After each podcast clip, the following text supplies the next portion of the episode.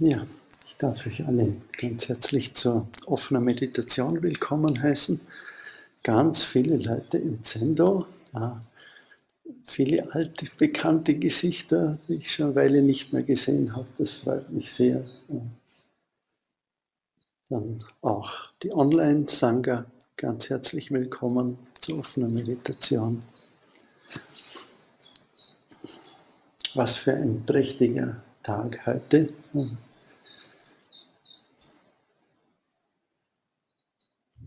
Sonnenschein, ein bisschen Wärme kehrt zurück. Wir bekommen ein bisschen ein Gefühl, sommerliche Gefühle.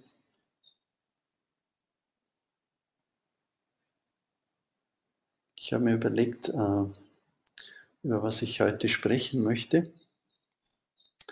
Und äh, so eine Frage, die bei mir immer wieder mal, die mir gestellt wird, wie finde ich einen Lehrer, eine Lehrerin? Und äh, letzte Woche hatte ich das Glück, einem Zen-Lehrer zu begegnen und von dieser Begegnung möchte ich euch ein bisschen erzählen. Das war eigentlich unerwartet, ungeplant. Und wenn ich genau bin, war es kein Zen-Meister, sondern eine Meisterin.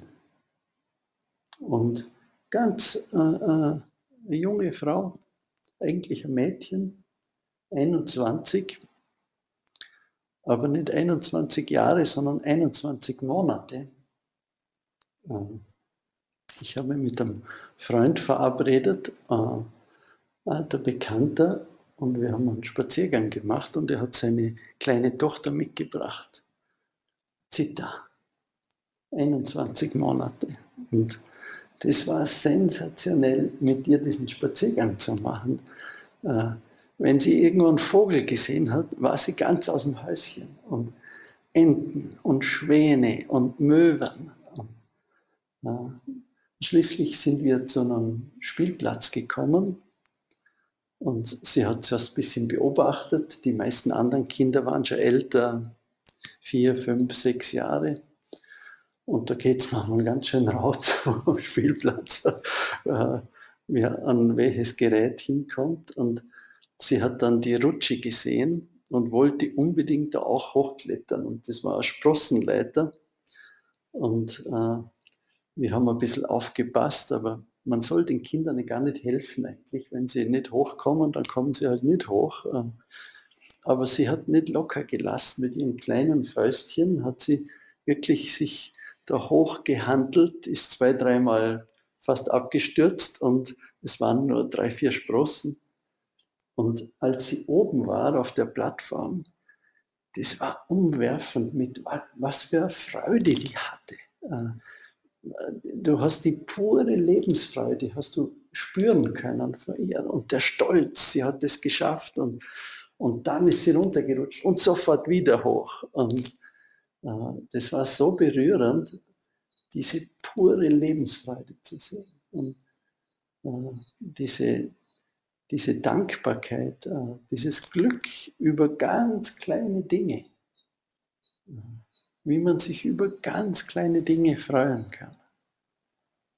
Ich denke mal, das ist so eine wichtige Lektion, die ich mitgenommen habe, die, die Ausschau zu halten. Was gibt es alles, worüber man sich freuen kann?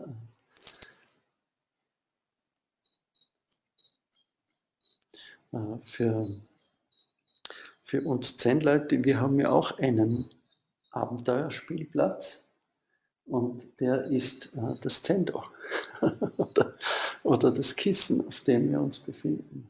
Und da gibt es auch einiges zu entdecken und Schätze, die auf uns warten.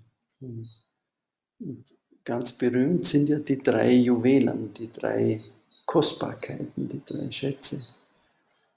Buddha, Dharma und Sangha. Und auf dem Kissen können wir Buddha, Dharma und Sangha begegnen. Vielleicht nicht Buddha in Person, aber äh, wir können der Gegenwärtigkeit begegnen, der Präsenz. der Stille, der Klarheit.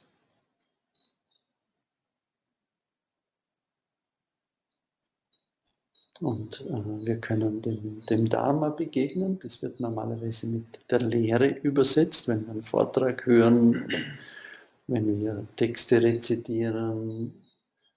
Aber auch die, die ganzen Formen, die wir üben, das ist auch Dharma. Das ist Tradition, das wird äh, weitergegeben von Generation zu Generation und, und wir üben mit Formen zum Beispiel. Und äh, Sangha ist die Gemeinschaft. Die Gemeinschaft der Übenden. Und das, das, im Sassen kommt alle, kommen alle drei Kostbarkeiten zusammen. Die Stille, die, die Struktur und die Gemeinschaft.